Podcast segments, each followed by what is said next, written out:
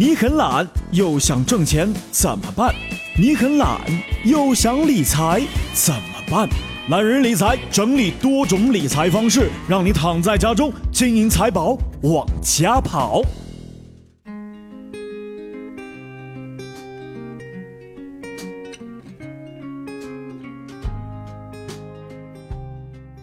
嗨，各位好，我是一南，欢迎收听懒人理财。这马上就要过年了，如果有人向你借钱，咋整呢？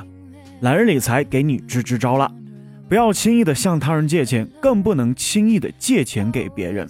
可是生活中的事情纷繁复杂，简单的说，没有钱，或者是我不能借给你，一则是不好意思说出口。其实现在借钱的人更好意思开口，那另外一则真的是伤了彼此的感情，败坏了自己在朋友圈的名声，也对自己是不利的，是不是感觉有点反啊？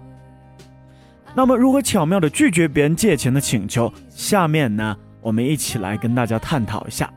首先关注一下案例啊，小李和老张本来是不错的朋友，没有利益的瓜葛，但是有一天呢，小李突然给老张打电话要借两万块钱急用。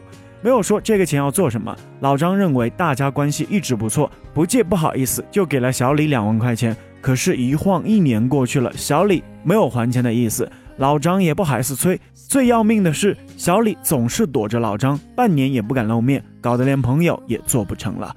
这种情况在现实当中太常见了。本来是出于友谊善意，到最后搞得朋友反目，兄弟身份了。那么，如何才能避免这样的事情发生呢？首先，我们还是来分步骤来看它。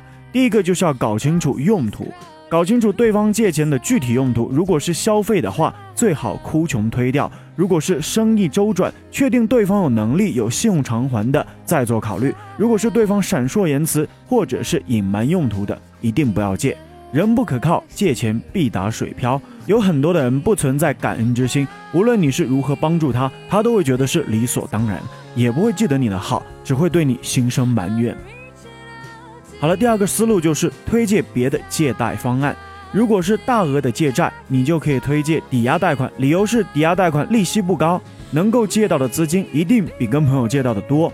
如果是小额借贷的话，你就推荐办理信用卡。理由是信用卡可以分期付款，每一个月还一点，不知不觉一两年也就还掉了，省得你借我的钱还老觉着欠着我。其实话虽然难说，但是如果注重彼此关系的人，也不会因为你这样的拒绝而和你一刀两断，你还能避免日后因为讨债不成反成仇家的尴尬结局。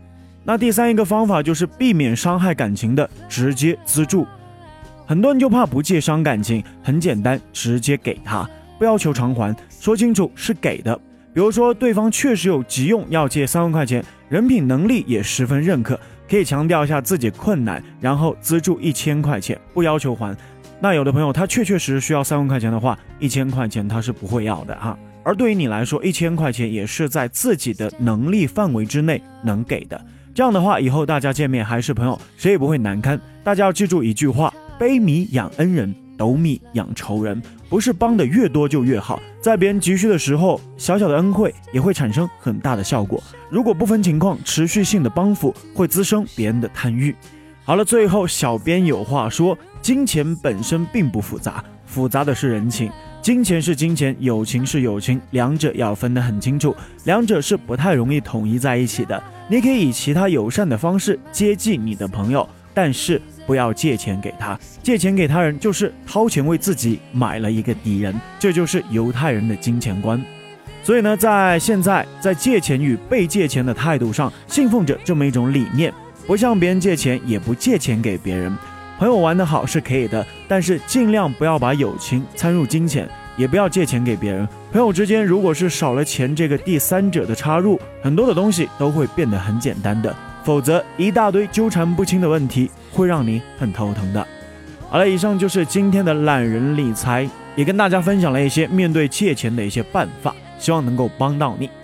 如果想了解更多的理财知识，欢迎关注懒人理财。大家可以在你的微信搜索“懒人”的全拼加 LC。也就是理财的拼音首字母，关注我们。如果想听到更多一南的节目，欢迎在喜马拉雅搜索 DJ 一南，一是独一无二的一，南是七彩云南的南。我在云南给你一个温暖的问候，我们下期不听不散，拜拜。